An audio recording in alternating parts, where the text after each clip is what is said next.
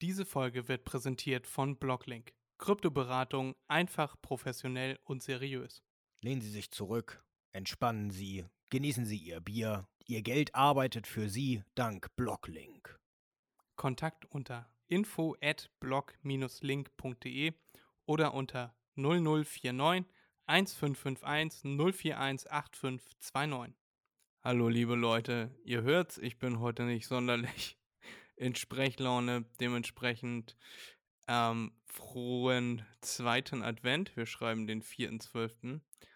Und wir machen heute ausschließlich die Story, die ich mir wieder überlegt habe. Und ihr könnt die genießen. Erik darf die wieder mit Freuden vorlesen. Und das ist diesmal ein Zweiteiler. Dieser Teil ist noch nicht sehr weihnachtlich. Aber versprochen, das kommt. Das ist alles schon in Arbeit. Und jetzt wünschen wir uns, uns und euch erstmal viel Spaß bei Teil 1 einer noch kleineren Weihnachtsgeschichte. Und hallo Erik. Hallo Fred, ja. Möchtest du nicht lieber lesen? Ich glaube, das hat mehr, mehr Wumms, wenn du mit deiner Stimme das liest. Das äh, hat dann richtig Kraft. Bisschen weihnachtlichen Charakter. Ja, genau. Ja, wenn Ja. du so weitermachst, dann hast du auch bald so eine Stimme. Ja, ja, ich weiß. Nee, ich habe irgendwo habe ich einen Frosch im Hals, ne, der will nicht raus. Ich glaube, das ist einer von den bösen Emshorner Halsfröschen. Die gehen einfach nicht weg. Das dauert so ein paar Tage. Aber ich versuche. Elmsburg. Oh, das siehst du gleich in der Geschichte. Okay, okay. ja, so. So, hallo, liebe Leute. Fred hat sich ja eben schon mal bekannt gemacht, vorgestellt und schön gegrüßt. Dieses Mal bin ich dann wieder dran. Und ich werde euch heute wieder einmal eine noch kleinere Weihnachtsgeschichte vorlesen, euch präsentieren, schmackhaft machen und äh, wie ihr eben schon gehört habt, leider gibt es da einen zweiten Teil. Das heißt, äh, auch wenn es spannend wird, ich weiß es selbst noch nicht, Fred schickt mir das immer erst kurz vor dem Podcast, beziehungsweise während des Podcasts. Also bin ich dann auch sehr überrascht, wie das Ende ausgeht und wie sehr ich mich, äh, wie, wie, wie groß die Vorfreude ist auf den zweiten Teil. Aber fangen wir jetzt einfach mal an. Es ist eher jetzt eine Action-Geschichte als eine Weihnachtsgeschichte. Aber wie gesagt, das kommt im zweiten Teil. Okay, danke, danke. Werden wir gleich sehen. Hören. Bitte, bitte. Also, eine noch kleinere Weihnachtsgeschichte. Alles grau, die Wände grau, der Fußboden grau, die Decke grau. Nur das Waschbecken und die deckellose Kloschüssel neben der großen, schweren grauen Stahltür sorgen für etwas farbliche Abwechslung. Denn diese sind aus glattem Edelstahl und damit Silber. Es ist ein sehr kleiner Raum, besagtes Waschbecken, eine Kloschüssel und eine Betonpritsche mit einer sehr dünnen Matratze darauf schmücken den schmalen Raum. Licht fällt nur durch das kleine Fenster an der Außenwand in das Zimmer. Längliche Schatten ziehen sich über den Fußboden. Es sind die Schatten der Gitterstäbe, die vor dem kleinen Fenster angebracht sind. Auf dem Bett sitzt ein Mann. Sein Name ist Frank. Dieses Zimmer war Franks Zuhause für acht lange Jahre. Auf den 4. Dezember hatte Frank schon so lange gewartet. Der Tag seiner Entlassung aus der Strafvollzugsanstalt von Elmsburg. Ja, hier haben wir es, liebe Leute. Hier sind wir im guten Elmsburg zu Hause. Ne, jo. Weiter geht's mit der Geschichte. Rückblick. Frank träumte vom großen Geld. Er sah seine Chance an den Finanzmärkten. Stunden über Stunden verbrachte er damit, die Kurven und Linien auf unzähligen Monitoren anzuschauen, die er überall um seinen Schreibtisch verteilt in seinen kleinen, unmöblierten Einzimmerwohnung aufgestellt hatte. Allein dieses Setup hatte Frank mehr gekostet, als er in einem Jahr bis zuletzt in seinem Job verdient hatte. Doch diesen Job gab es längst nicht mehr. Frank hatte ihn gekündigt, damit er sich vollkommen und ganz und vollumfänglich auf seine Kursanalysen konzentrieren konnte. So sicher war sich Frank, dass ihn seine Anlagen zu großem Reichtum führen würden. Und so wogen die vielen Kredite, die er bei windigen Geldverleihern aus dem Elmsburger Rotlichtviertel aufgenommen hatte, noch schwerer auf Frank Franks Schultern. Es muss einfach klappen, hatte sich Frank immer wieder selbst gesagt. Immer wieder hatte Frank auf die falschen Aktien gesetzt und dabei eine Menge Geld verloren. Doch je mehr Geld Frank leichtsinnig verspielte, desto mehr Geld lieh er sich und legte es immer risikoreicher an. Zuletzt setzte er alles auf Kryptowährung, eine Art ausgedachtes Geld im Internet. Und dann kam ein verhängnisvoller Tag für Frank. Die Märkte, auf die er so viel Zeit und Geduld verwendet hatte, brachen von einem auf den anderen Moment zusammen. Franks Monitore zeigten eine steil nach unten abfallende Linie. Die Linie reichte bis zu einer horizontalen, neben der eine dicke, runde Null stand. Frank hatte alles gesetzt und alles verloren. Doch was war der Auslöser für diesen Totalabsturz? Lange war nicht bekannt, wer der Erfinder von diesen Kryptowährungen war. Doch nun stellte sich heraus, dass, hm, wer hätte es gedacht, Elon Musk die unbekannte Person war. In einem Livestream verkündete er, dass er die geheimnisvolle Person hinter den Währungen sei und richtete die Kamera anschließend auf einen kleinen, rot blinkenden Knopf an seinem Schreibtisch, den er anschließend auch drückte.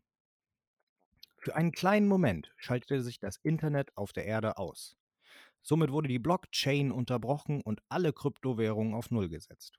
Natürlich hatte Musk gegen die Kryptowährungen gewettet und hatte mit einem Mal so viel Geld, dass er Nord- und Südamerika kaufen konnte und daraus den größten Freizeitpark der Welt errichtet hat.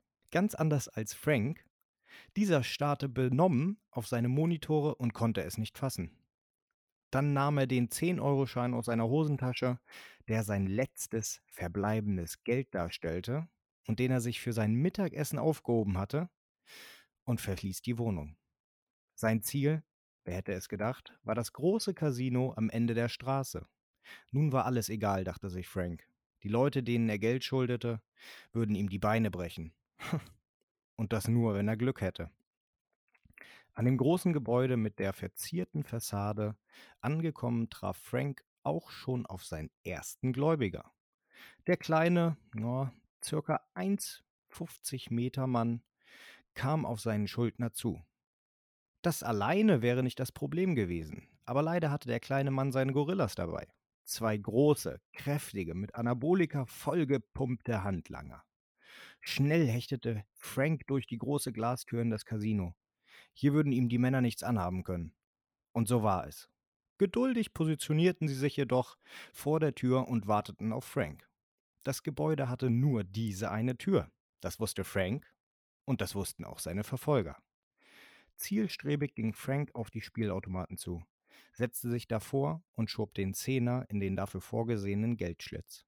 Der Automat surrte und zog den Schlitz gierig in sein Inneres. Frank zog an dem Hebel, der das erste Spiel in Gang setzte. Jackpot! Die Zahl in, den untere, in der unteren rechten Ecke des Automaten änderte sich von 10 auf 10.000 Euro. Und ein Blinken des Automaten verdeutlichte Frank, dass er zum ersten Mal seit langer Zeit endlich mal wieder Glück hatte. Die Auszahlung des Geldes dauerte eine gefühlte Ewigkeit. Nachdem alle Scheine in dem Auffangbehälter für die Auszahlung gelandet waren, griff Frank sie und ging zum Roulette-Tisch, wo er sich auf die Farben konzentrieren wollte. 5000 Euro auf Schwarz, die Farbe, die gerade am besten zu seinem Leben passte, und 5000 auf die Zahl 13. Wenn diese Zahl anderen Pech brachte, so würde sie ihm, nach seiner Logik, Glück bringen. Und so war es. Die schwarze 13 kam und Frank konnte sein Glück kaum fassen. Ein großer Stapel Spielchips lag nun vor dem hochverschuldeten Mann. Doch die Summe reichte immer noch nicht aus, um die Männer, die vor der Tür auf ihn warteten, davon abzuhalten, ihm etwas anzutun. Sag mal, wie dämlich ist Frank denn? Hier, kleiner Kommentar vom Erzähler. Sag mal, äh, äh, hat 5000 Euro, also 10.000 Euro nur wegen der Farbe gewonnen.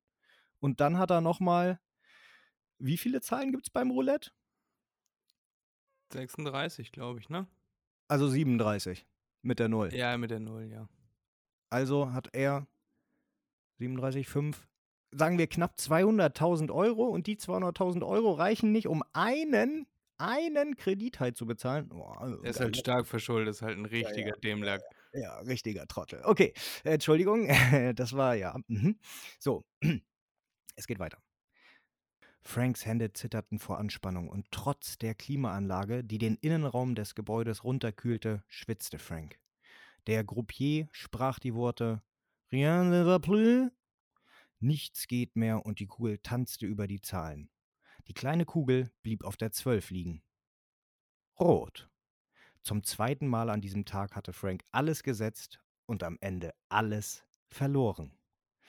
Eine große, schwere Hand legte sich auf Franks Schulter. Als dieser sich umdrehte, blickte er in die Augen eines der Gorillas. Ja, äh, komm, wir gehen mal vor die Tür, mein Freund, sagte er. Ehe Frank sich versah, befand er sich auf der Rückbank eines schwarzen SUVs mit verspiegelten Scheiben. Ah, du schuldest mir viel Geld, Frank. Und es sah eben nicht so aus, als wärst du in der Lage, das zeitnah zu ändern, sagte eine Stimme aus dem vorderen Bereich des Autos. Frank wusste sofort, wem die Stimme gehörte. Es war die Stimme des Elmsburger Schwerverbrechers Mario Rigatone. Er kontrollierte schon seit Jahren die Elmsburger Unterwelt und lenkte seine Marionetten bei der Polizei und in der Politik. Aber keine Sorge, Frank. Ich habe da schon einen Plan, wie wir das Problem lösen können, sagte Reggiatone. Einer der Handlanger, die neben Frank saßen, drückte ihm einen hellen Stoffbeutel in die Hand. Darin befinden sich 10.000 Euro und eine Skimaske. Meine Freunde von der Polizei werden dich gleich festnehmen und du wirst gestehen, dass du die Elmsburger Bank überfallen hast. Irgendwer muss dafür in den Knast. Während ich mit dem restlichen Geld und lupenreiner Weste aus der Sache rauskomme, solltest du bei der Sache nicht mitspielen, dann haben wir ein richtiges Problem miteinander, erklärte der Gangsterboss. Die Tür sprang auf und Frank wurde unsanft nach draußen gestoßen. Zum Glück hatte der Fahrer kurz vorher noch abgebremst, sodass Frank sich keine größeren Verletzungen zuzog. Gerade hatte Frank sich auf dem eiskalten Asphalt wieder etwas berappelt, da sah er am Ende der Landstraße auch schon die angekündigten Streifenwagen mit Blaulicht auf ihn zufahren. Neben ihm lag der Beutel mit den Beweismitteln. Sprung zurück zur Szene zum Anfang. Das Geräusch eines Schlüssels reißt Frank aus seinen Erinnerungen. Die dicke, schwere Zellentür öffnet sich ächzend. Ein junger Polizist tritt in die Zelle ein. Glückwunsch! Sie haben es geschafft. Kommen Sie bitte mit, verkündet der Polizist. Frank erhebt sich von seinem harten Schlafplatz und begibt sich zum Polizisten. Im Türrahmen wendet er sich noch einmal seiner Zelle zu, in der er den Großteil der letzten acht Jahre verbracht hatte. Nur eine Stunde im Innenhof der Gefängnismauern hatte er am Tag Freigang. Ein letztes Mal schreitet Frank den langen Gang des Gefängnisses entlang. Vorbei an den Zellentüren, in denen seine Mitgefangenen zum Teil noch Jahrzehnte verbringen würden. Am Ende des Gangs angekommen, ertönt das Geräusch eines Summers und der Polizist, der Frank begleitet, zieht an einer weiteren schweren Tür. Die beiden treten in einen mit Neonröhren beleuchteten Raum ein. An der gegenüberliegenden Wand ist ein schmaler Ausgabeschalter in die Wand eingelassen. Der Poliz Polizist sagt, Häftling 25335 wünscht die Aushändigung seiner Besitztümer. Ein weiterer Polizist tritt hinter den Schalter und besieht sich eine Liste. Er dreht sich zu einer Reihe Regale und kommt wenig später mit einer Plastikbox zurück. Wortlos stellt er diese in die Durchreiche und verschwindet in einem Nebenraum. Frank sieht in die Box. Daran befindet sich eine Handvoll Sachen. Eine Geldbörse, natürlich leer, ein Schlüsselbund, der wahrscheinlich zu nichts mehr passt, und eine Armbanduhr mit gesprungenem Glas. Das muss wohl damals passiert sein, als er aus dem Auto gestoßen wurde. Frank greift seine Habseligkeiten und unterschreibt in einer Tabelle, als ihn der Polizist, der immer noch neben ihm steht, dazu auffordert. Dann wendet sich Frank zur großen Eingangstür, die ihm den Blick auf das riesige Eingangstor der Haftanstalt eröffnet. Auch dieses öffnet sich für Frank und er tritt auf den Fußweg vor dem Gefängnis. Frank erinnert sich daran, wie ihm in der Grundschule beigebracht wurde, wie er die Straße zu überqueren hat. Diese guten Ratschläge ignoriert der frisch in die Freiheit entlassene jedoch und so fährt ihn ein Auto direkt vor den Gefängnistoren an. Frank landet, wie bereits vor acht Jahren, unsanft auf dem Asphalt. Seine Uhr zerspringt nun endgültig in tausend Teile. Sofort springt der Fahrer des Wagens aus dem Auto und eilt auf den am Boden liegenden Mann zu. Sind Sie verletzt? fragt der Mann Frank. Dieser erwidert Nein. N nein, ich denke nicht. Der Fahrer reicht Frank die Hand und hilft ihm wieder auf die Beine. Oh, okay, da bin ich ja erleichtert. Ha. Hallo erstmal, ich bin Rick. Soll ich Sie als kleine Entschädigung in die Stadt mitnehmen? Teil 1 zu Ende. Wartet nun ab bis zum nächsten Advent. Dort erwartet euch Teil 2. Ich kann es kaum abwarten. Das war doch schön, Erik. Das hast du wieder sehr schön vorgelesen. Ich habe sehr viel Kom äh, Kom Kommentare, sehr viel Komplimente dafür bekommen, wie du das vorgelesen hast. Ja, also, weil du so gut geschnitten hast. Ich habe mir das ja angehört. Du hast echt super geschnitten. ja, hast du, hast du wirklich gut gemacht. Also auch dieses Mal warst du noch besser als beim letzten Mal. Manchmal fragt man sich, warum betont er das jetzt so? Ja, weil ich denke, auch beim, was anderes. Manchmal hatten wir auch beim letzten Mal, hatten wir den Fall, dass Erik etwas nicht anders betonen konnte, als er es betont hat. Ja. da haben wir dann ein paar Minütchen gebraucht, bis äh, und ein paar Mal Vorsprechen äh, gebraucht. Ja, das, das dann endlich äh, einigermaßen annehmbar be betont wurde. Aber im Großen und Ganzen machst du das super, Erik. Ja, danke, danke. Ja, aber liebe Leute, falls Fred das hier nicht rausschneidet, das liegt natürlich daran, dass Fred vehement darauf besteht, dass ich diesen Text nicht vorher durchlesen darf. Und äh, deshalb denke ich dann immer, da kommt etwas anderes, ähm, weil ich natürlich anders denke als Fred. Und äh, deshalb betone ich das dann auch anders, weil ich denke, da kommt dann irgendwie ein, ein ähm, Spannungsbogen oder sonst irgendetwas. Äh, nein, und dann heißt es nur der Polizist, der neben ihm steht. Das tut mir ganz doll leid, Erik. Ich habe leider tatsächlich bis eine Viertelstunde, bevor wir hier aufgenommen haben, daran geschrieben. Ach so. Äh, heute den ganzen Tag tut mir leid, dass ich meine Zeit so verschwendet habe. Ach so, nein, ist ja nicht schlimm, ist ja nicht schlimm. Ich will damit nur sagen, äh, wenn ich mir das äh, wenigstens einmal durchlesen könnte, dann könnte ich es auch auf Anhieb wahrscheinlich richtig betonen. Diese Geschichte war jetzt gar nicht so lang, also der erste Teil war gar nicht so lang wie der letzte. Das waren nur knapp 1600 Wörter, letztes Mal waren es 2500. Und ja, mal gucken, wie lang die nächste Geschichte wird. Auf jeden Fall werde ich mir ein bisschen mehr Zeit nehmen davor. Ähm, genau. Und ihr hört das hier am Sonntag dann werdet ihr auch schon gesehen haben, ob wir dann für den Freitag eine mhm. Folge aufgenommen haben oder ob ich mir da irgendwas anderes habe einfallen lassen. Äh, weil ich habe verboten bekommen, mit dieser Stimme eine anderthalbstündige Podcast-Folge aufzunehmen. Und ich möchte keine Kehlkopfentzündung haben. Bitte, danke.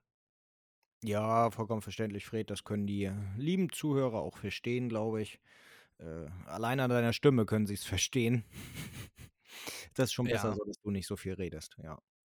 Genau, also entweder ist es morgen besser oder wir überlegen uns was anderes. Ja. So etwas wie, was ich, ich lese euch Harry Potter vor oder so. Ich bin mir da nicht sicher, ob wir da nicht Probleme mit Rechten kriegen und so. Verdammt, dann nennen wir halt die Namen in, naja, andere Namen um. Mary Schrotter. Genau. Ari. Nee, wir nennen den einfach Henri. Henri Püter. Henri Python. So sieht's aus. Und der will definitiv nach Slytherin. Nach. Nee, können wir auch nicht sagen. Naja, okay, uns fällt da schon etwas ein. Aber der wird mit dem großen Hut verprügeln und steht drauf. Hummeln im Arsch? Oh ja, bitte. Öffne deine Dumbledore, du Schwein.